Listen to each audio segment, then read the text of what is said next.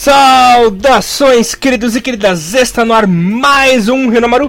Desta vez um programa especial, galerinha. É, estamos aí na comemoração, nas festividades do nosso terceiro ano de vida.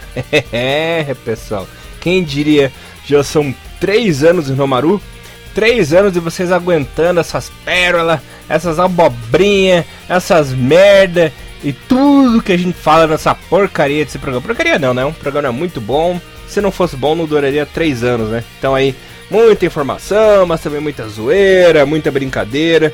Temos aí muita história, aconteceu muita coisa nesses últimos três anos. Bom, como sempre, vocês estão na companhia de Elias Falas, o barbudinho, alegria da apresentação. Muito feliz por completar aí esses três anos.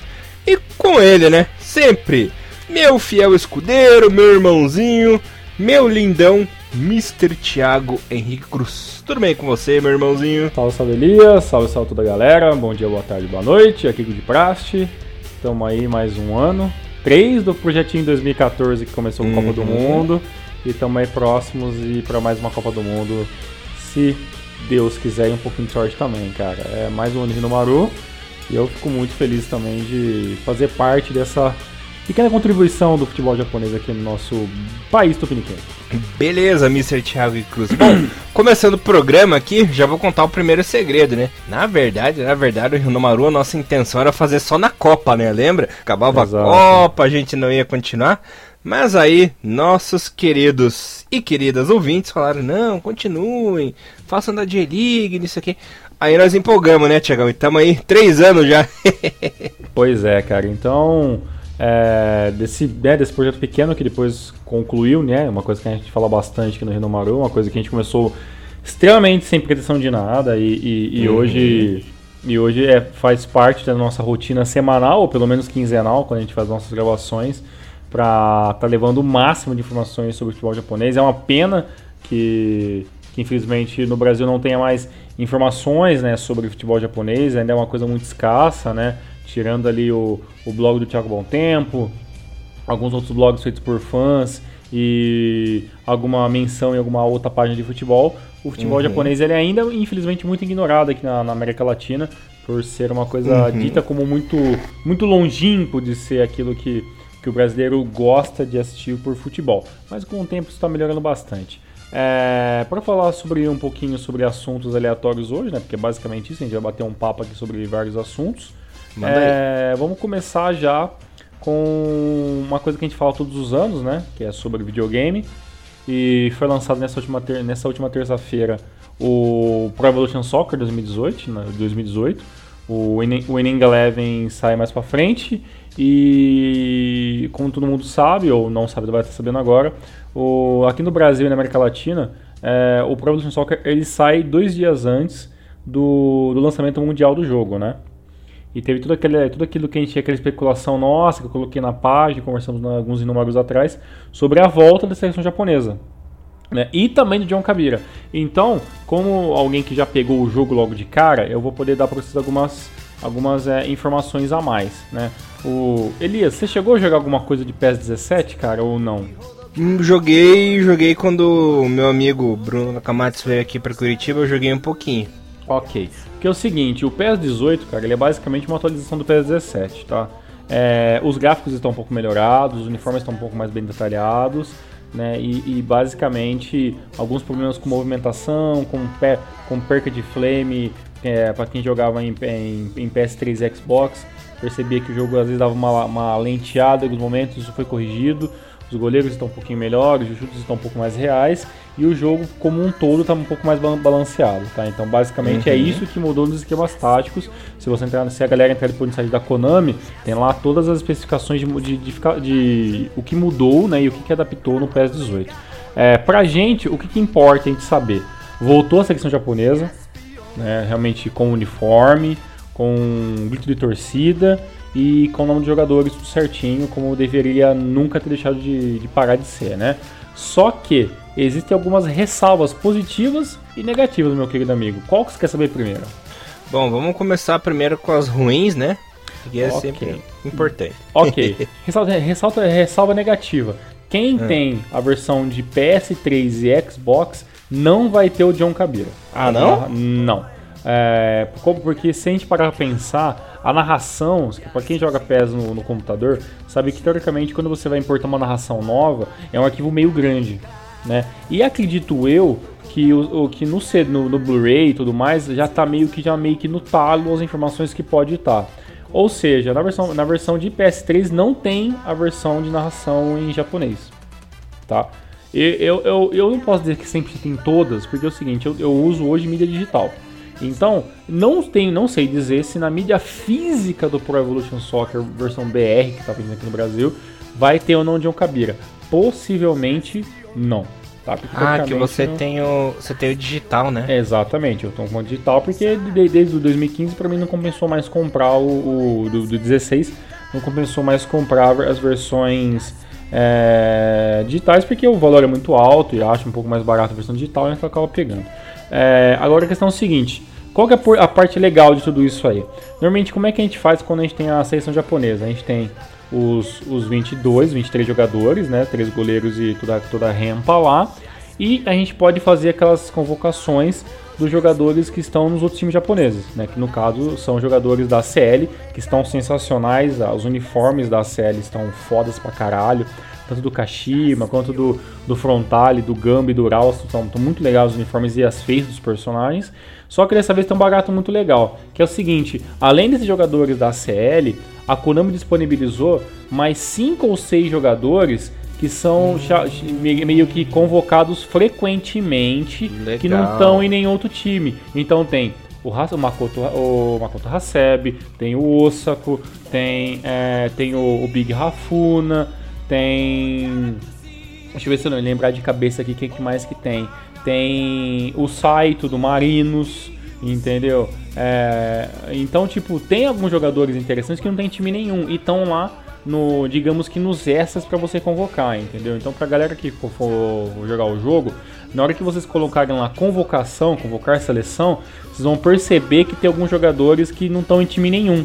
Então são esses jogadores extras que foram colocados pra gente, entendeu? Então é bem legal, porque por exemplo, tem o tem o Kubo, né? Tem aquele outro jogador lá, o, o acho que é Yuki Kobayashi, né, que tá jogando lá no time da Holanda. No- então, tipo, eles são os jogadores que estão lá, mas por exemplo, quem quer jogar com o Osako, que é o cara que tava recentemente, então ele tá lá, mesmo sendo que o Colônia não esteja no jogo, sabe? Então, eles são faceados e tudo mais, então achei isso bem bacana, assim, tá ligado? Do, da Konami de colocar de volta. Uma coisa que eu queria te falar, que isso meio que já acontecia. Não sei se aconteceu no Play 3 no Play 4, porque eu, no Play 4 eu não tive jogo japonês, né? Mas no Mini Eleven do Play 2 e do Play 3, na versão japonesa, sempre tinha uma seleção reserva, né? Que era assim, tinha a seleção principal, aí tinha outras seleções com mais 18, 20 jogadores, que eram suplentes que você podia fazer o intercâmbio de jogadores. Ah, não queria mais convocar o Takahara, mas eu podia chamar o Maki que tava naquela seleção suplente, assim, sabe? É uma coisa que tinha muito na versão japonesa do Unilever, tanto que no teu do Play 3 você tem o 2012, né? 2011 e 2012 na versão japonesa, né? Isso, eu tenho 11 ou 12. Eles têm Você- alguns jogadores mesmo. Uhum. Na verdade, assim, lembrando agora de cabeça, até o 2013, que foi aquele último, você ainda tinha os jogadores japoneses que estavam jogando nos outros times, sei lá, por exemplo, Morimoto que estava no Katana, essas porra assim, e você tinha alguns jogadores japoneses que não estavam em lugar nenhum, mas era um número, é um número bem reduzido, né? Tipo assim, são 5, 6 apenas, não era esses versões japoneses que tinha realmente tipo mais 12 nego que, né, para você convocar assim, sabe? Mas é como esse esquema de você depois importando liga e quem usa Play 3 pode fazer option file e tudo mais. Então, no final das contas, você tinha uma gama maior de jogadores. Mas eles eram meio que, na maioria das vezes, aquelas faces que nós chamamos de fake, né? Que você vai lá e faz o carinha no, no editar mesmo, alguma coisa parecida com o jogador original. Entendeu? Mas é, eu achei bacana isso, assim, claro, não são todos, mas pelo menos, pô, você pode jogar com o Hasselb, você pode jogar com o Osako, né? O, o, o Manabu não é muito convocado, né? Mas tá lá o Manabu, se quiser colocar, então, sabe, é, o Big Rafune não tem, mas tá lá também, entendeu? Então, tipo, eu acho bacana, assim, de eles terem colocado isso, que normalmente é uma coisa que vinha só na versão japonesa, né? Então já é o, já é um, alguma coisa. Na versão de PS4 e Xbox One e PC, provavelmente já tem a narração em japonês, porque foi onde que eu vi os, os caras fazendo jogos com o John Kabira. Aí ele fala o nome de todos os jogadores, né? Porque na versão do Pro Evolution Soccer, a gente sabe que ele não fala o nome de todos os jogadores. Né, eles falam dos principais, né? Endo, o Kagawa, a Honda, né? O Haseb, né? Então eles falam, uh, eles falam o nome dos jogadores principais. O único jogador que ainda não tá ainda é o jogador do FC Tokyo que foi pro jogar no, no time de Portugal. Esse acho que era o Shoya Nakajima, se eu não me engano. E, e, não tem ele ainda no jogo, mas tem o Gaku Shibazaki lá no, no Getafe e tudo mais. E, e tem, então, tipo, já dá pra montar pelo menos a seleção. E o único jogador que eu acho que não vai estar lugar nenhum é o, é o. É aquele que joga na Alemanha também, o Muto, né? O Yoshinori Muto. Esse foi, acabou não, não entrando nesses jogadores adicionais pelo menos por enquanto, mas eu, não, eu acredito que não vai ser adicionado depois. Então, é, então quem sabe, né, pode vir ou não, mas pra galera que tava meio que a dúvida de puta, não vou comprar, não quero saber como é que é, pode comprar, né, o jogo tá bacana, tá melhor, quem gostou do PES 17 vai gostar do PES 18, vai ter que se adaptar um esquema um pouquinho mais, que as marcações estão um pouquinho mais duras assim, o jogo não tá dando, não dá tantas faltas como dava antes, e uma coisa que saiu que agradou muito alguns e outros não, é que antes tinha, tinha setas né, na hora de bater as faltas e os escanteios, a seta foi retirada, então meio o PES Tá bem que, Play 2 mesmo agora. Sim, volta um pouco mais o esquema que era de Play 2, assim, tudo mais. A única coisa que eu acho esquisita, assim, que é difícil de acostumar, é o esquema de sempre que a bola vai começar no meio de campo, não tem mais dois carinhas ali pra sair tocando, É né? o chutão pra trás, né? É, exatamente, é o famoso chutão pra trás que Uhum. virou é, virou uma coisa, uma temática nova no futebol, Uhum. né? Eu tenho duas coisas importantes pra te perguntar Hum, sobre o Pro Evolution. A primeira, como que é o sistema de pênalti? É igual aquela chatice do FIFA lá ou é aquele Não. famoso livro, você escolhe o canto e bate, é, é- é bem isso, sim, sim. Tanto Uhum. que no até o PES 17, você podia segurar, se não me engano, era o R1 e você ainda aparecia uma mirinha pra você colocar a bola ainda. Então, assim, não é tão arcade como era no Play 2, que você, por exemplo, por exemplo, eu vou- chutar na direita. Eu seguro o botão, na, eu seguro a direção na direita e, e, e o chute e o que, eu, e que, e o que vai controlar o, o, se eu vou errar ou não é, é- é simplesmente onde a bola vai. É um, po, é um pouquinho é um pouquinho mais profissionalzinho assim, sabe? Que você tem que mirar e você tem que controlar o chute e também a precisão, entendeu? Mas é, no nada se Uhum. compara com aquela loucura do, do FIFA que eu, sei lá, Nossa, não eu não consigo saco. bater pênalti no FIFA. Não, eu Então, também não, só bato no meio. é, então, tipo, o Pro Evolution Soccer ele é um pouco mais arcade. Não é tão arcadezão como era no Play 2, que você só errava a bola se você ficar segurando tudo e, e forçando o máximo, entendeu? Mas ele é, ele é muito mais fácil, sim, de, de, de poder bater pênalti e tudo mais. E uma outra coisa que eu queria perguntar pra você é que eu tava lendo ali na, na internet que veio meio de- desatualizado aí o, o Pro Evolution. Inclusive o Neymar ele tá no Barcelona, Sim, jogadores sim, que não sim. foram transferidos ainda. Ó, o nível de desatualização é Honda ainda no Milan, tá? Então, só que acontece, como o jogo, é por isso que eu falei pra você, como o jogo sai dois, dois dias antes aqui no Brasil, ele sai desatualizado. O jogo, pelo que eu, pelo que eu já li pela internet, eh, o jogo é feito com as atualizações até mais ou menos mês 5 para o final do mês 6. Depois disso, qualquer modificação que tem na janela de transferência europeia fica para a atualização que chamam de Day One. Né? Só que acontece, o Day One ele é só liberado quando o jogo sai mundialmente, ou seja, dia 14. Então o que acontece? O jogo, quando saiu, ele saiu desatualizado sim. Porque não é que saiu desatualizado, é que nós aqui na América Latina nós recebemos o jogo antes do final do, do mundo, entendeu? Porque quem, comp quem comprou, quem mora, sei lá, na Espanha e comprou o jogo dia 14, comprou o jogo e o jogo já veio com atualização. Entendeu? Só que a gente não teve essa atualização. Entendeu? Então a gente teve que jogar dois dias o jogo desatualizado, realmente, com o Neymar ainda em Barcelona e tudo mais, Paulinho jogando na China, entendeu? E depois, hoje de manhã, né? No caso hoje é dia 15, na verdade dia 14, para o dia 15 que a gente está gravando, saiu a atualização. Entendeu? Só que essa atualização é uma atualização pequena só para realmente mudar os jogadores, entendeu? Mas, por exemplo, toda a publicidade do PES 18 é com o Neymar no Barcelona. Então a capa do jogo, entendeu? A interface principal, entendeu? Eu não sei, eu não sei se a Konami vai fazer uma vai importar alguma imagem de fundo nova, tá ligado? Para tirar o Neymar do, do Barcelona. Talvez sim, porque o Barcelona ele é que eles chamam de de é, como fala? Parceiro time premium. host, assim. É, time host, uma porra assim. Então, Uhum. tipo, provavelmente que talvez deve ter, porque vai ficar chato ter o cara que não tá mais lá, ainda mais da maneira que o, que o cara saiu do time e tudo mais, né? Sim. Então, e Uhum. um detalhe interessante é que a versão de Xbox One tem o Borussia Dortmund como o time principal. Então tem o Kagawa na capa, junto, junto com o Marcos Reus. Então, então achei, achei bacaninha isso aí. É, e uma coisa que não sei se você vai lembrar de perguntar ou não, mas eu, eu tava, até marquei aqui pra não esquecer. A galera sempre pergunta: ah, e como é que tá os times brasileiros? Uma merda. Tá, os times brasileiros de 29 estão assim, com nomes, nomes oficiais, entendeu? Meu time nem deve estar certo. né? Não, não, o, o, o coach infelizmente nunca vem assim licenciado, cara. Tipo, Mas o uniforme é original, pelo é, menos. o uniforme e o escudo sim, mas o nome dos jogadores é tudo fake. O uniforme e os jogadores e o nome são todos fakes, entendeu? O, o, o- esse ano, eu posso dizer com certeza, é o ano com menos times brasileiros certinho. Diz a lenda que com o passar dos meses a, a, a Konami vai conseguir mais licença e os jogadores vão meio que liberando esse negócio. Mas com Uhum. certeza até lá, nego já fez patch, já fez option file para Play 4 e tudo mais, então vai ficar mais fácil. É, então quem quer comprar, quem, quem quiser comprar o jogo, eu só fico muito triste para quem tem Xbox One, que não vai poder fazer, não vai, não vai poder ter Option File, né, que são os arquivos que você baixa da internet e importa pro jogo, né? Porque parece que isso é uma coisa meio que exclusiva do console japonês da, da pra Konami. Então, e quem tem Play 3, obviamente logo sai um Option Fire, e quem tem Play 4 e PC, né, que o PC não lançou, vai lançar ainda o jogo, mas para quem tem Play 4, se você procurar na internet por Option Fire PS4, a galera já está lançando aí já atualização de, de uniforme pro, Barce, pro Barcelona pro Real Madrid, de, de, de nomes da, das ligas da Liga Inglesa, de uniforme de seleções, então é só a galera tá pesquisando aí e tá baixando os, os arquivos para melhorar o seu gameplay de PES 2018, Mr. Elias.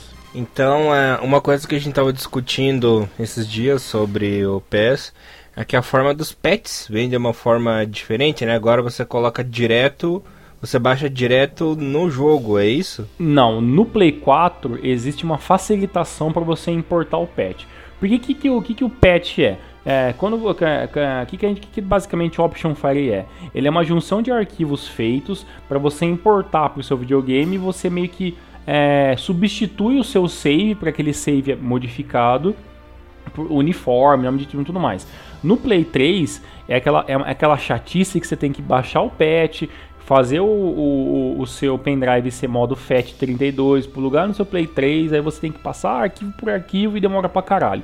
No Play 4 eles fizeram um esquema mais fácil, que é assim, você já baixa a pasta que que chama de pasta WEPS, né? Uhum. E o, o, o, o computador, ele meio que já faz o upload automático desses arquivos pro videogame. Então, tipo, Hum. quem, quem já fez Option File no Play 3 sabe que é meio chato, porque você precisa selecionar É todos os horrível. arquivos, Um jogar por um, né? um por um, ou você tem que selecionar todos, que demora uma hora para fazer isso. No Play 4, só de você já ter o arquivinho dentro da pasta, você vai lá e tem uma, uma importação de ficheiro dentro do Play 4, dentro dentro do jogo, e meio que ele já faz automaticamente isso mais rápido, entendeu?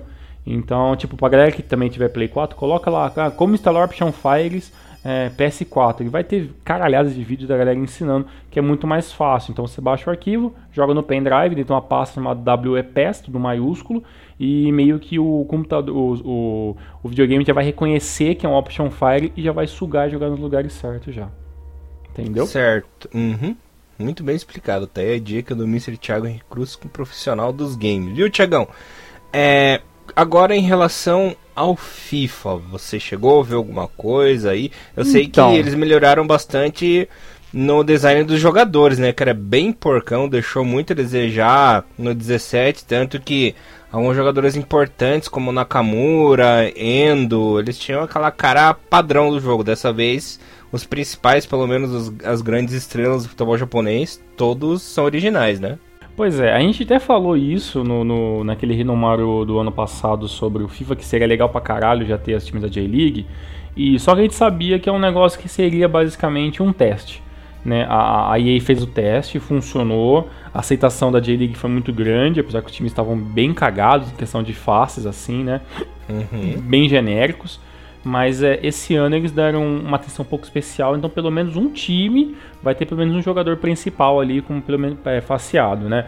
É, a gente sabe que a EA nunca, nunca foi uma perita em gráficos, ela, ela sempre deixou claro que para ela eles, eles prezam a, a, jogabilidade do FIFA e a física para ser um simulador de futebol, né? Diferente do PES que é um arcadezão.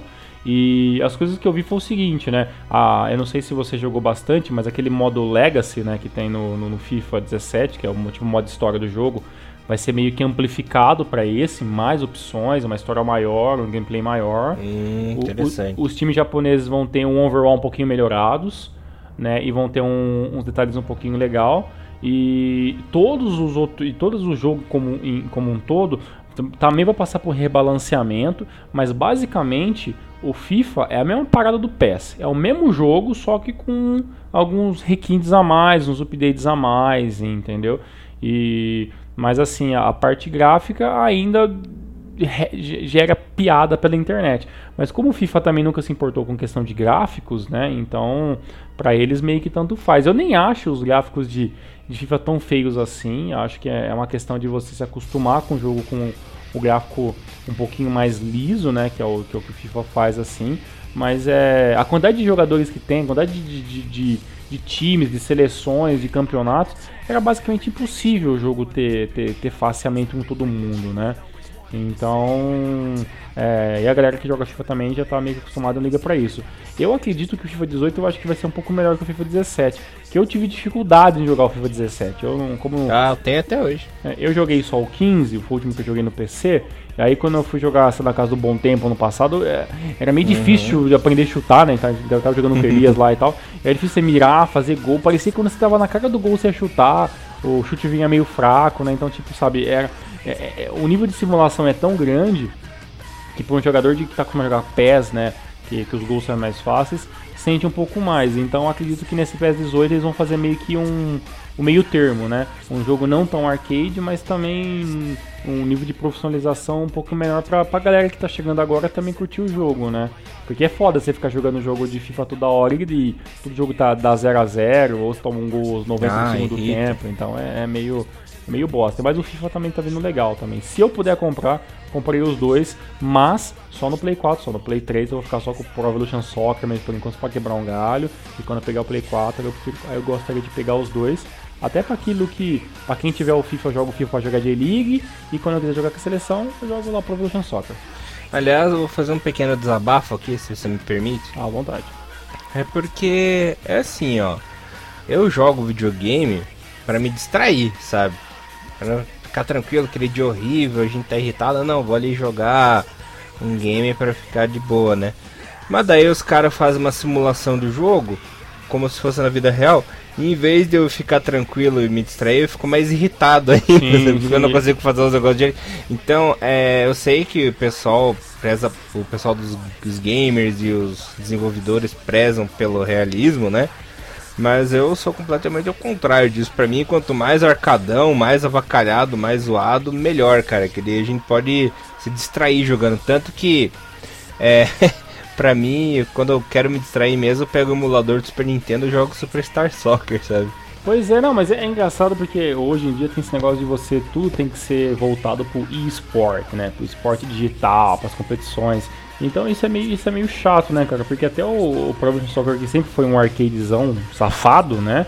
É, tipo, a gente, a gente do tempo que de conhecer de, da galera que jogava com o Brasil para colocar o Roberto Carlos de atacante, né? Hoje, se você pega um, lateral que é muito foda, você não vai colocar no ataque mais, porque tem a diferença de posição, né, e tudo mais. Então, o jogo ele foi adaptando para se tornar um negócio um pouco mais, digamos que em aspas, sério. Isso, em aspas, em, até um certo ponto é bacana, né? Mas é quando você entra num, num nível assim técnico muito grande, onde o cara tem que começar a estudar o jogador, tem que estudar o time, estudar a formação, para quem gosta de fazer isso, tipo, eu até gosto, até adoro ficar mexendo em informação, vendo se o cara chuta com a esquerda ou com a direita, o que, qual é a habilidade especial do cara. Mas se você está realmente num dia que você está de saco cheio, você não vai ter paciência para isso. Você só quer lá sentar e jogar um campeonato, jogar uma partida, né? Dar uma risada, jogar com um amigo e tudo. Então isso é meio triste. Tanto que eu tenho um colega meu que não joga FIFA por isso. Falar, ah, cara, eu quero jogar videogame pra se divertir. Se eu quiser realismo, eu vou pegar uma bola e vou jogar na quadra, entendeu? Então, é, é, você não é o único que, que pensa assim. Mas infelizmente, FIFA sempre vai ser esse, esse, esse esquema de, de, de, de simulação, até porque aí ganhou o mercado com isso, né? Então é uma fórmula que tá dando certo para eles, né? Então vamos ver até, até onde vai, né? Uhum. É, mas eu ainda prezo por ser avacalhado. Uma, uma, coisa que eu, uma coisa que eu fico pensando, já que você falou do FIFA, eu vou ter uma coisa pra falar sobre o, o Pro Soccer. Eu também eu fico um pouco de saco cheio dessa galera que fica reclamando, ah, porque o Pro Soccer não vem com as licenças. Cara, o Pro Soccer, o Winning Eleven nada, nunca veio com todas as licenças. Desde o uhum. do primeiro Inning Eleven que te, começou a ter time, uhum. né, não, não, tem todas as licenças. Nunca teve toda a Premier League completa, tá ligado? Nunca teve a, o campeonato português inteiro, não, sabe? Tipo, e, então desde o começo, a galera que, tá, que, que gosta de jogar Pro Evolution Soccer, o Winning Eleven, tá acostumado ou você jogar lá com o time com uniforme meio genericão, né? Ou você compra o Bomba Pet do Play 1, do Play 2 ali, que uhum. tinha os times brasileiros, né? Tipo, eu tinha o, o torneio Rio São Paulo do Play 1 que tocava as músicas dos times na abertura. O né? torneio Rio São é, Paulo. entendeu? E nós nem sabia, Tirão, né? nem, nem sabia que isso era era é, uma pirataria safada, né? O é. pé, a galera feita por fora. Na nossa cabeça era um jogo oficial do nosso, do, do torneio. Para pensar quem é que ia gastar dinheiro com o torneio Rio São Paulo, né, cara? Não, não bosta. E, e tipo, a gente se divertia, porque, pô, tem ah, times claro. brasileiros. E quem não tinha essa versão jogava lá com o seu Arsenal fake, com o seu uhum. London escrito no lugar do London Chelsea. FC, né? né? É, exatamente. Então, então, sabe, é, eu acho meio babaca. E hoje é tão simples, né, cara? Uhum. Se você tem um jogo, você vai lá, baixa um Option Fire e arruma o escudo, arruma o uniforme. É, é, fácil fazer isso. Então, eu acho que a galera que vai jogar esses jogos e, e ainda ficam discutindo, reclamando, estão meio que jogando jogo errado, né, cara? Se você não quer, se você não quer se preocupar com o uniforme, meu amigo, joga FIFA. Porque a FIFA é dona dessa porra toda, né? Então tem todos os times uniformizados, tem grito de torcida, né? Tem os, tem os estádios, então, sabe, é, é uma outra pegada. Então acho que a galera tem meio que, sabe, é, a galera tá se deixando enganar em pleno 2017, né? Achando que vai comprar um FIFA e o jogo vai ser arcade e vai comprar um PES achando que vai ter todas as licenças, entendeu? Acho que é, quando a gente compra o jogo, a gente tem que meio que se adaptar a, a, temática que o jogo nos dá, né? É, o, claro. o, Elias deixou de comprar o, o Professional Soccer porque não ter a seleção japonesa é, um, é uma puta de uma falta, né? Então, é, ah, é. é era um dos motivos pelo qual a gente compra o, o ah, só joga com o Japão? É, exatamente. Joga, joga a Copa pelo Japão, você faz o bagulho com o Japão, então não ter isso pra gente era uma merda. Eu eu me adaptei a ficar achando Option Fire, porque eu gosto de fazer essa porra, mas quem não tem saco, né, não vai ficar fazendo essa merda. Então, tipo, já que tem o FIFA com toda a J-League, então é meio de você colocar em cima do, do muro, né? O que, que você quer? Seleção ou J-League? O Bom Tempo preferiu a J-League, né? O Liz preferiu a J-League. Eu prefiro a seleção japonesa. Então, sabe, vai de que cada um procura nos seus joguinhos. Mas esse ano dá para comprar os dois, né? Jogar os dois, fazer todas as coisas. E quem sabe futuramente, ou melhor, o ano que vem que é Copa jogo de Copa do Mundo, quem sabe se é um jogo de Copa do Mundo decente, né, que dá para jogar com o Japão e tudo mais, né? Não aquela carniça que foi a, o, o FIFA, o FIFA Copa do Mundo 2014, que, que era uma merda, né? Era uma versão pirata, tosca do, do FIFA do FIFA 14.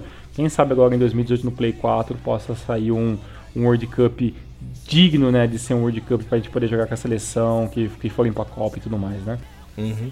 Aliás, é, agora veio uma, uma pauta na minha cabeça do nada aqui que eu preciso comentar com você, você vai concordar comigo. E desculpe se você é ouvinte é assim. Mas olha, é, com o passar do tempo, eu não sei se é por causa da internet que a gente vem conhecendo mais pessoas ou porque ficou um acesso mais fácil pro pessoal e tal, né?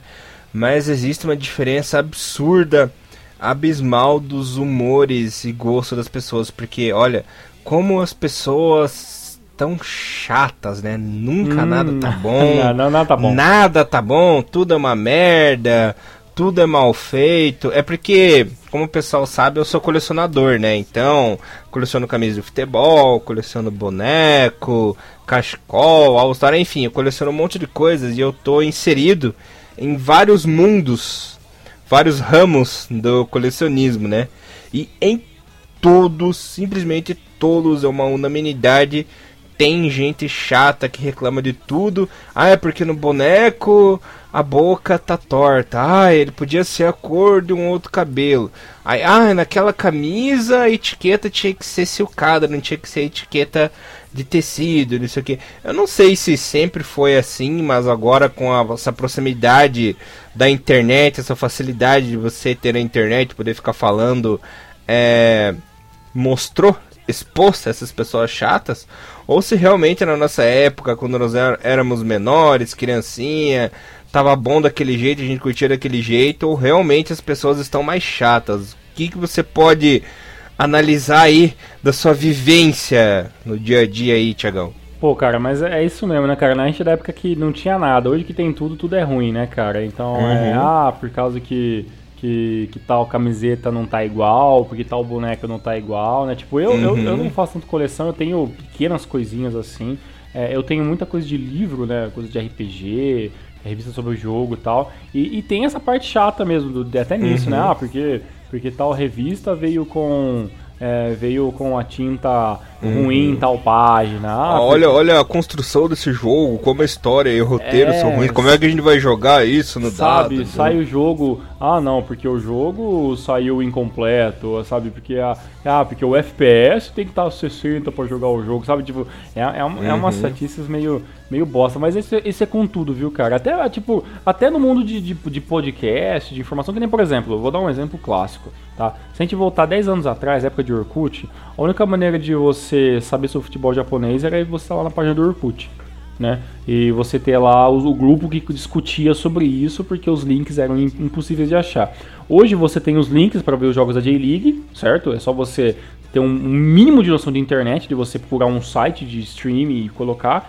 E a galera reclama, ah, mas eu não gosto de ver jogo da J-League narrado em inglês, eu queria assistir uhum. narrado em japonês. Porra, cara, anos atrás não tinha opção nenhuma, mano. Uhum. O, Elias, o Elias viu a Copa da Ásia narrada pelos os arrombados dos árabes, entendeu? Uhum. E hoje fica essa frescura, não, porque eu fui, eu acordei pra ver o jogo Duas Copas da Ásia. É, eu vi, eu acordei pra ver o jogo do Urawa e, e não tinha link em HD, sabe? Não era o Fukunishi que tava comentando o jogo, então fui dormir. Então vai tomar no cu, entendeu? Sabe? É, é, então não veja, cara. É, então não vê, entendeu? Tipo, a não ser que você vá lá e, e, e contrata aqueles, aqueles esquemas de stream lá, sabe? O Eversport, ó. Te dou uma dica é, é www.eversport.com, né, ou .com.jp, um dos dois, e, ou .tv, não sei qual dos três, e você vai lá, de, gasta lá quase 30 euros por mês e você pode ter J-League em inglês, em japonês para você estar tá se deliciando, mas é, você vai ter 30 euros pra, pra, pra dar nessa bagaça aí, que 30 euros não é uma coisa que 30 reais,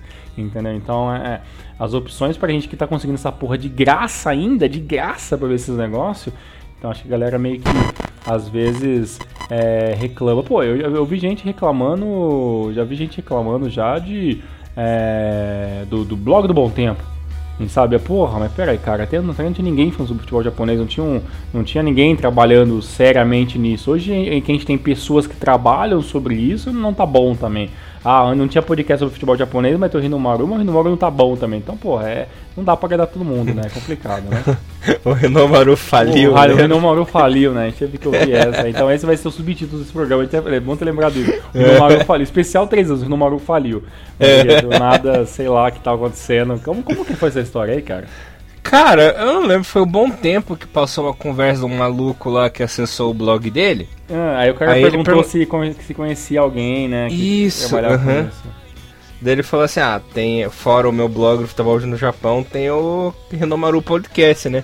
Aí o maluco falou, escreveu: o Rinomaru faliu. Simplesmente do nada. O cara decretou a falência do negócio. É, então se, se o Rinomaru falha, a gente já sabe já quem que decretou. Então, tipo, tá vendo? Não, não, nada tá bom, cara. Nada tá bom. Então é. É, é difícil, cara. É difícil, difícil. Olha, eu vou que falar uma coisa. Isso que nós não estamos no, não, então, não vamos entrar no, nos detalhes da conversa sobre camisetas de times japoneses. Hum. Isso aí dá, dá uma treta, mas uhum. se sobrar tempo a gente fala isso no programa, nesse programa. Tivemos uma treta monstra, inclusive, semana passada, né? É, sempre tem esses problemas com camiseta e tudo mais aí, mas bem, é, é aquilo que a gente falou, né? Quem não tem cão, caça com gato.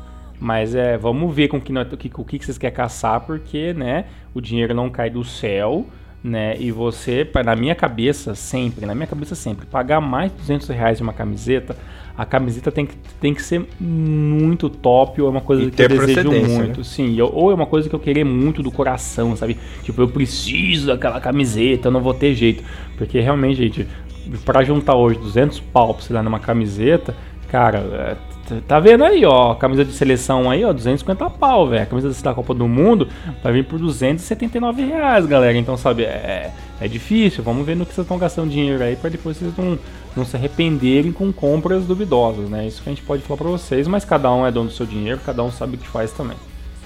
É. Bom, Tiagão, é, falando em dinheiro, Hum, em, em colecionismo e tal, vou entrar numa pauta importante aí também que a gente vai falar sobre que é uma coisa que a gente tem muita experiência, né? Que a gente curte desde muito tempo atrás, que são os eventos de anime. Hoje menos de do que anime. antigamente, né? Hoje é Hum, muito é, pouquinho um pouquinho né? menos, né? A gente, a gente ia, pelo menos quando era menor, uns 3, 4 por ano, né? Mas agora vai um a cada 4 anos.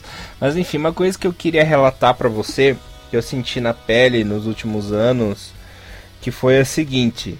Quando nós éramos menores, lá por meados de 2002, 2003 até 2006, onde foi o grande auge desses eventos, né? Tinha muita coisa. É, naquela época existiam muitos stands de lojinhas que vendiam produtos importados do Japão oficiais mesmo, né? Então você encontrava CD, card game, fita VHS na época, né? DVD, que era caro naquela época que tinha acabado de sair aqui no Brasil, você encontrava boneco, enfim, uma variedade enorme assim, de produtos oficiais licenciados que até antigamente era mais difícil de você conseguir importar, mas a galera dava um jeito e eram preços acessíveis, não era nada exorbitante, assim, nada muito tão caro assim. Claro que tinha um, por exemplo, fita VHS, DVD eram um pouco mais caros, né, por ser realmente não ter aqui no Brasil. Mas uma coisa que eu tenho notado nos últimos anos é que até nisso anda decadente, porque você vai nesses eventos, vai nesses é, eventos aí da, de anime, você vê produto falsificado, por exemplo, boneco que é comprado na China, evidentemente comprado na China, mas que o cara vende como se fosse original, com preço de original, né? Os DVDs você vê que é tudo ripado ali do, do torrent, né? Mesmo, o cara baixa e vende. Aí ele fala que foi ele que fez mesmo, né? Mas mesmo assim não é a mesma coisa. CD também, baixado da internet, tudo bem que é bonitinho, né? Bem feitinho e tal, mas não é aquela mesma coisa que você tem do produto licenciado, né? Eu não sei se as pessoas estão mais folgado ou mais malandro, né? Por exemplo, esse negócio de boneco, não é todo mundo que é colecionador, não é todo mundo que entende, assim, às vezes o cara compra gato por lebre, né? Acha que é original, mas é pirata e acaba pagando um preço absurdo. E em compensação, quando é original, é, nesses eventos geralmente custa o dobro do preço comum que você compra em uma loja ou compra na internet, assim, às vezes o cara prefere vender um boneco que vale 100 reais a 800 do que vender vários que valem 50, mas ele consegue esses 800 em várias compras de clientes, né? É uma coisa que eu tenho notado muito nesses últimos anos quando eu vou nos eventos. E outra coisa que eu quero comentar desses eventos é que antigamente os cosplays, os cosplayers eram celebridades, né? Era um dos principais focos, uma das principais apresentações desses eventos. Mas ultimamente também esse tipo de gente tem é, ficado para trás, tem ficado de lado. Pra quê? Porque tem aquele tal cara, ah, tal youtuber vai estar tá lá, e ele que vai ser o foco do evento anime. Agora eu me pergunto, por que, que o youtuber, o ator lá, ele tem mais prioridade no evento de anime do que os cosplayers? Ou do que, por exemplo, os dubladores, né? Que também eram um carro-chefe muito bom antigamente dos eventos. E agora, cada vez menos, eles aparecem, né? Eles preferem colocar o tal youtuber, não sei o que, pra falar um monte de merda por 5 minutos do que priorizar os verdadeiros fãs, né? Porque esses cosplayers, eles são dos corações, né? Do evento, né? O dublador que faz lá tal personagem que é criado pela galera, também é, é importante. Eu não entendo por que, que mudou essa filosofia assim da água pro vinho, ou do vinho pra água, né? É complicado esse negócio de evento, cara, porque assim, ó, se a gente for, vo- voltar a parar, se a gente voltava a pensar como eram os eventos que a gente ia, pra começar, por que a gente ia nesses eventos? Porque a gente não. As coisas que nós encontrávamos lá Era uma coisa que nós não tínhamos como comprar de outros lugares. Uhum. Né? E, então, tipo, pra mim, uma das coisas que mais me incentivava a ir nos eventos é você realmente naquela lojinha ali comprar o, o seu DVD, o seu CD de música, né? O chaveiro, alguma coisa que você queria, porque você não, não iria encontrar em outro lugar. Hoje, com, com a facilidade de mercado livre e internet, isso já meio que cai um pouco, por, um pouco por terra, né? E também a qualidade desses produtos meio que caiu junto também, né? Às vezes você Total. vê um produto na internet um pouquinho mais caro ou o mesmo preço, com uma qualidade muito melhor, né, do que você, do que você, do que você encontra nesses eventos, né? Realmente, acho que eles tentam, eles começaram a baratear o preço até para ter talvez algum tipo de lucro em cima, né? Não que esses, esses caras não tenham um lucro, né? Mas é, é infelizmente a gente sabe que, que a ganância é, é foda, né? Então, é, os DVDs piratas é uma coisa que eu acho que sempre teve nos eventos que eu fui assim. Claro, tinha as coisas originais de banda. Hoje, hoje é muito difícil de você, de você nos eventos e, e, e ter né, essas coisas legais antigamente. E isso realmente é muito triste, porque meio que perdeu um pouco da identidade esses eventos um pouco, né? É, eu, se além de, de, de ir para comprar as coisas, tinha algumas algumas coisas que chamam a nossa atenção, né? Tipo, você vê um cantor, uma banda que você vai lá, um dublador que você gostava da sua infância, né? Mas é. O, uma coisa que eu posso dizer, Elias, que, que, que já que eu já ajudei alguns eventos aqui da minha cidade, quando tinha de, de anime e tudo mais, é, que realmente a galera, o público também perdeu um pouco de interesse, né? Porque se você parar a pensar, cara, na nossa, na nossa época ia bastante criança mas ia também um público velho também, né? Que gostava de cultura japonesa em geral. Hoje em dia, tipo, como a, a, o público que vai nesses eventos é um público relativamente mais jovem e cada vez e mais chato. jovem e, e, às vezes mais chato, e, eles, eles não têm como base mais. Porque, para começar, é, é, nem todos assistem os animes dublados. Não, não tem essa paixão nossa de de TV Manchete, de Record, de SBT dos anos 90, quando passava as coisas, né? Então ele já não tem essa memória efetiva com esses dubladores tanto. E outra que eles vivem no YouTube vendo youtuber dia todo, né, cara? Então, tipo, as conexões que eles têm são diferentes. Tanto que eu acho, cara, ó, que nos próximos anos, cada vez mais, acho que vai ser raro ter. Acho que vai começar meio que. Já começou já, né? Acredito eu. A meio que mudar esses esquemas de evento, né? Então a gente tinha muito evento em São Paulo, né? Anime Friends, Anime ABC, é, Ressaca Friends, essas porra aí, que era tudo feito pela Yamato, né? A maioria deles, pela empresa lá. E, e mais, e cada vez mais eles estão deixando de fazer esses eventos nos estilos, né? Pra, pra anime e estão fazendo mais feiras, né? E essas feiras meio que para abranger tudo, né? Então abrange um pouco do público do que gosta de coisa oriental, abrange um pouco que, que da galera que quer jogar o esporte, da galera que quer ver o youtuber, né?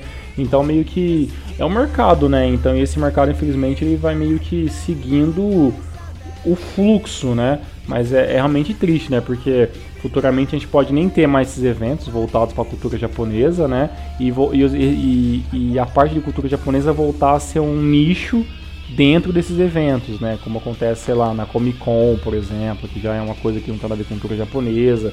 E se tiver cultura japonesa, é um stand vendendo os mangás, entendeu? Então é, é triste, né? Mas ah, infelizmente as coisas as coisas mudaram. Mas a pior mesmo é que realmente os organizadores e a galera que está por trás disso meio que começa a dar espaço para coisas novas e vão deixando de canto as antigas, né? Quanto na verdade é, é eles que tinham que sempre estar tá incentivando a galera, porra, ó, concurso do cosplay, ó, o tal dublador, né, cara, saber é fazer alguma coisa que chama o público para isso, né? Porque se eles simplesmente aceitarem as mudanças, a gente vai ter eventos só de youtuber daqui para frente, né, cara? Então, é, uhum. é bem.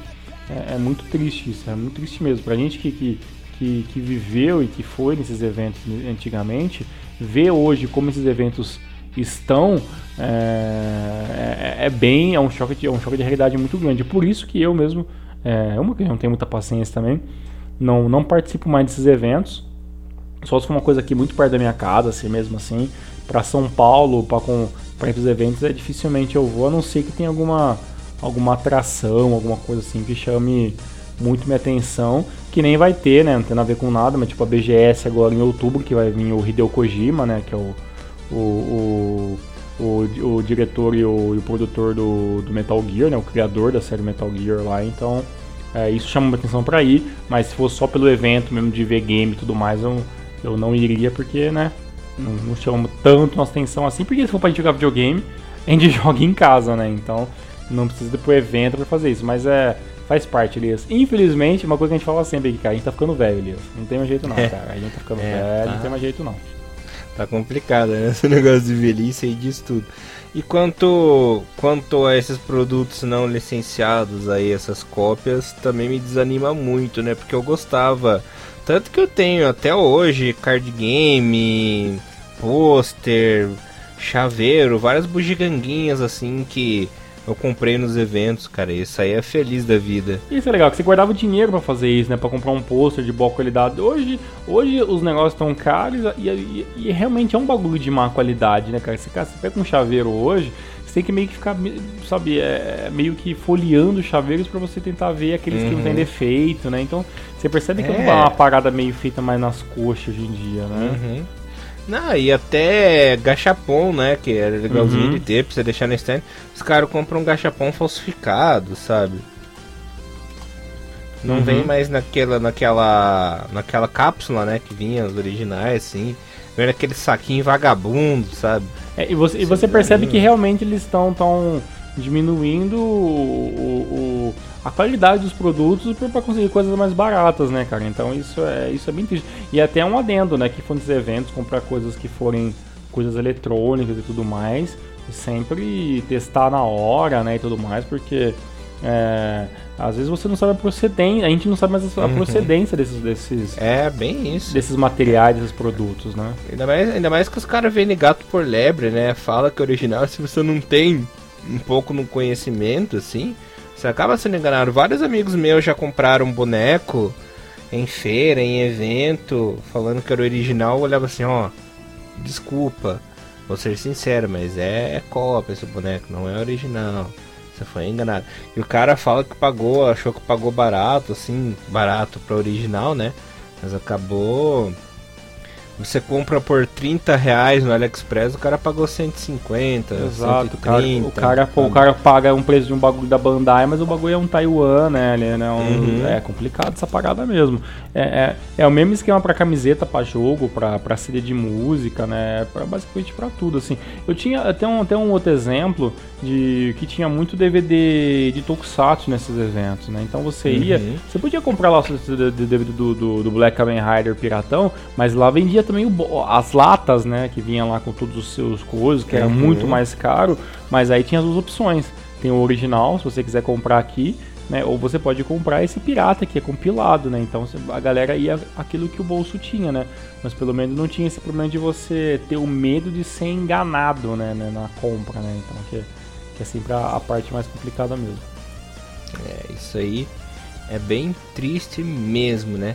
Bom, pra gente mudar, acho que a gente já falou tudo completinho sobre esse assunto.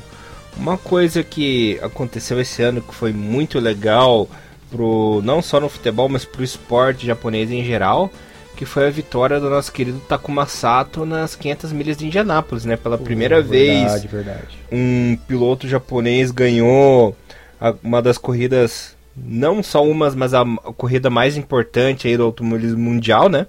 Takuma Sato que derrotou grandes monstros como o Hélio Castro Neves, né? Foi pau a pau ali entre ele, entre o Elinho. Inclusive, se o Elinho ganhasse a corrida, ele ia ser o maior vencedor, né? Em todos os tempos lá de Indianápolis. Ele conseguiu esse triunfo, derrotou todo mundo, né? Então foi um grande marco aí, não só para o automobilismo, como do esporte japonês, né? Foi muito importante aí essa vitória dele, que agregou valor ao esporte. Lembrando que talvez, vou fazer uma pergunta para você, Tiagão, é importante. Talvez com essa vitória aí do Takuma Sato ele tenha se tornado o maior piloto japonês de todos os tempos? Ou você acha que tem algum concorrente? Assim, claro, tivemos aí, por exemplo, o Aguri, que foi o primeiro japonês a ganhar um pódio né, no Fórmula 1, lá em Suzuka, né? Inclusive no Japão, né, ficou em terceiro lugar, naquela dobradinha do Pupo Moreno e Piquet, né? Acabaram ficando em primeiro e segundo, Piquet em primeiro, Pupo em segundo e ele em terceiro. Tivemos também o Kamui Kobayashi, né, que conseguiu pódio também. Mas o Takuma Sato, além de ter vencido em Indianápolis, ele venceu outras corridas da Fórmula Indy, né? Outros grandes prêmios nos últimos anos e aí. Então, é, é o cara de grande destaque, né? É, é, e o engraçado é, é o seguinte, quando a gente fala de automobilismo japonês, a gente, a gente tá acostumado a lembrar de alguns, de alguns caras que não, viraram, que não viraram nada, né? Tipo, sei lá, é, Sakon Yamamoto, sabe? Tipo Motoyama, sabe? Mas é, tem, tem, tem caras interessantes que, que passaram, né? O, pró, o próprio Nakajima, né, cara? O, o Satoru Nakajima, né? Que correu junto com o Senna, né? O filho dele depois veio mais pra frente, que, que fez um trabalho ok numa equipe, numa equipe Williams muito limitada, quando o, o Kazuki chegou, né? Você consultou o Azul do Suzuki, né? O, o Kobayashi que, que chegou que chegou é, a liderar a corrida, né, e conseguiu o terceiro lugar, então sabe, no Japão.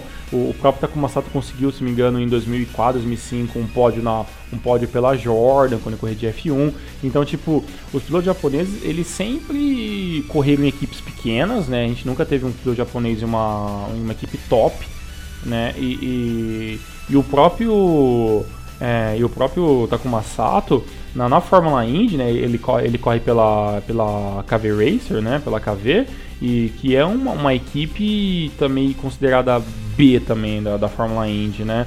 A gente sabe que na Fórmula, a Fórmula Indy é, é para quem não sabe, é, é, diferente da Fórmula 1, que, que a diferença né, da equipe foda e a equipe pequena é gigantesca, né? Na, na, na Fórmula Indy vocês têm os mesmos motores, tem só, tem só dois tipos de chassis, então é um negócio que o carro é, é diferente mais justo, porque o, o, é as equipes que fazem modificações para melhorar o carro, mas o, a base do carro é de todo mundo igual, né? Então, o automobilismo americano ele tem pelo menos esse esquema de ser uma parada meio que igualitária para todo mundo, ser justo com todo mundo.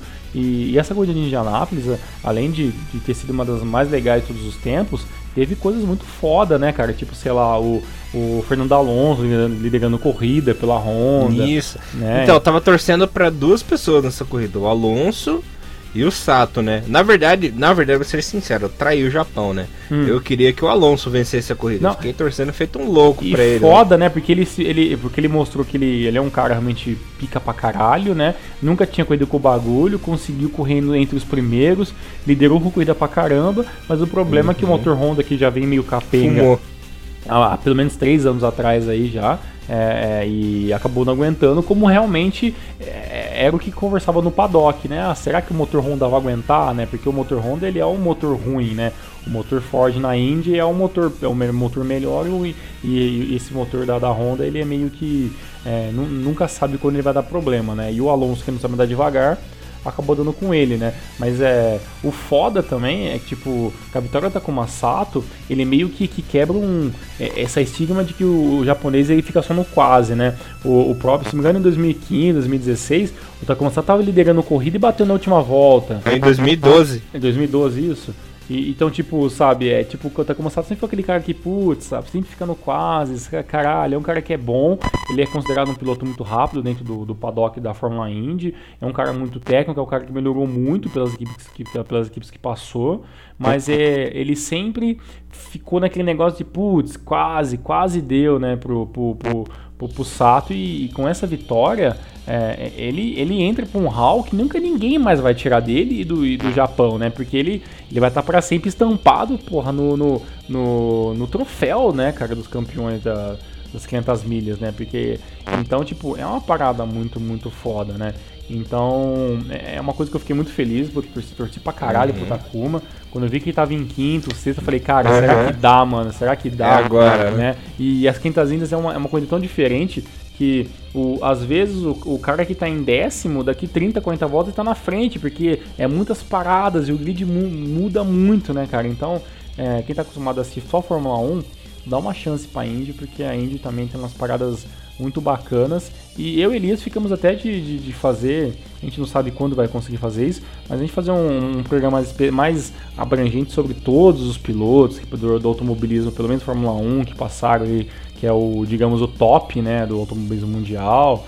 E então teve muito, muitas coisas interessantes para falar, mas deixa para falar no programa só disso apenas, né? Mas com certeza, é, voltando àquela pergunta que você falou, para mim o Takuma Sato ele, ele é o maior piloto japonês porque ele conseguiu chegar onde nenhum outro conseguiu.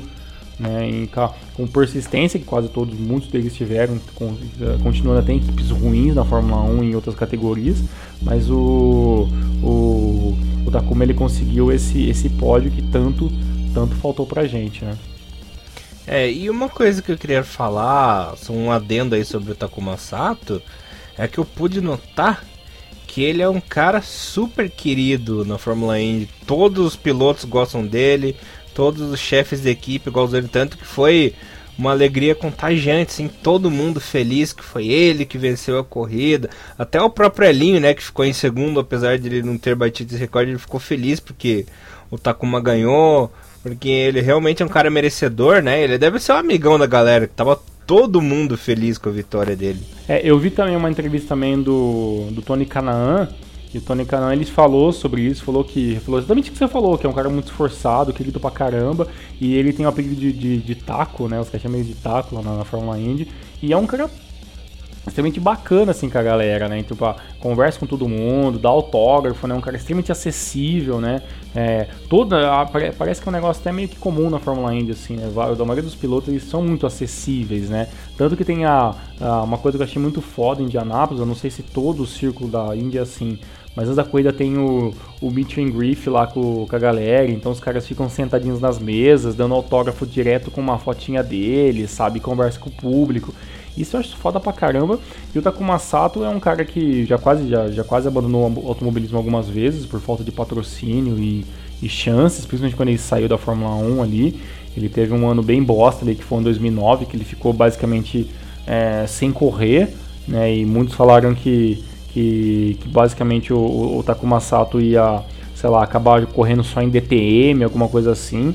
E, e quando teve o quando teve é, a possibilidade de, de ele ir para Indy pela KV, pela, pela KV Race em 2010, é, todo mundo, ninguém acreditou que ele poderia fazer alguma coisa, né? Então ele teve um ano muito bosta, que foi o começo de 2010, e quando chegou em 2011 já conseguiu alguns quintos lugares, alguns quartos lugares, né? Até ver o, vinha a terceira colocação, que foi o primeiro pódio dele em 2012, a vitória que a vitória que o Elias comentou no começo que, que veio se em 2013, 2014. Então, sabe, é, é uma parada que, que, que você vê que o cara teve o esforço e foi meio que melhorando com o tempo até conseguir chegar no auge, né?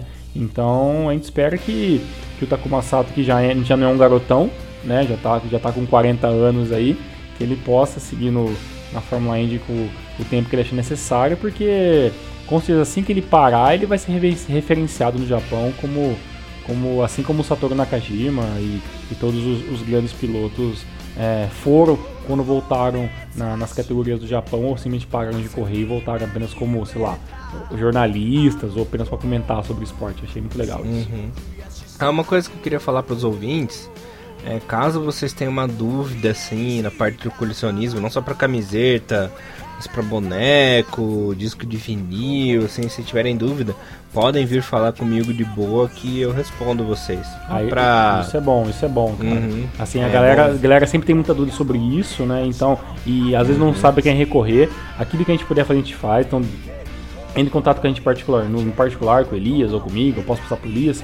É, nos comentários dos vídeos que a gente faz no YouTube, né? O YouTube pelo menos serve para isso, né? Pra gente poder é, ver, ler os comentários com mais facilidade. Toda a galera que comenta, sempre leio os comentários e marco para depois falar no renúmero ou outro. Se eu demoro às vezes um pouco para lembrar de algum comentário, já peço desculpa, porque às vezes é, a gente tem um espaço muito grande, um renúmero e outro. Mas é, é, eu sempre leio todos os comentários da galera comentando, então acho isso muito bacana. E, puxando esse adendo que você falou, Elias, eu vou puxar o último assunto de hoje. Que não é nem um assunto, é mais uma, uma informação. A gente sempre tenta melhorar o Renomador de todas as maneiras possíveis, né? É, muita coisa mudou desde aquele, daquela famigerada episódio 1, piloto, né? Até, até no número uhum. que a gente tá, que nós já passamos de 120 programas.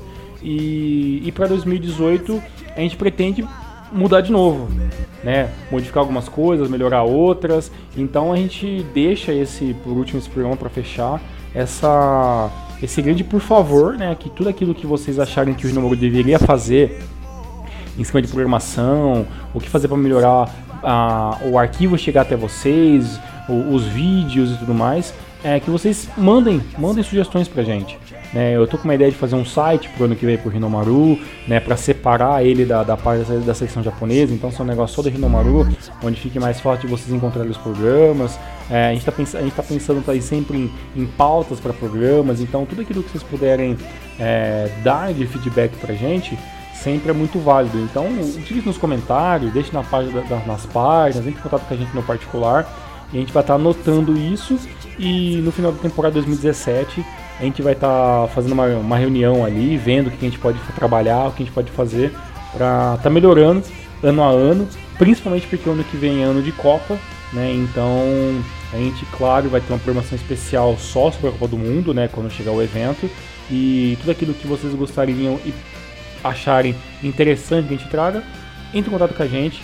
Nós faremos o possível para estar tá trazendo os melhores programas para vocês, que são os ouvintes, que é para isso que a gente faz o Rinomaru Podcast. Mr. Elias, muito obrigado por mais um ano, que venha mais um, outros. Enquanto a gente puder falar sobre futebol japonês, estamos aí. Maravilha, Tiagão. Eu que agradeço você aí por mais um ano junto. E agradeço principalmente a vocês, né? Meus lindos, minhas lindas, são três anos de vocês aturando a gente aí, falando abobrinha, falando tudo que é besteira. E tamo aí, nessa estrada, né? Porque se não fosse por vocês, a gente nem ia estar tá fazendo mais o programa, né? a, gente tinha, aí... a gente tinha parado lá em 2014 uhum. mesmo. É verdade. Então, o foco principal do Rio Namaru é vocês que nos acompanham aí nessa nessa longa estrada renomarosística, né? É, puxou, caralho, puxou realmente com um sertanejão clássico. Né?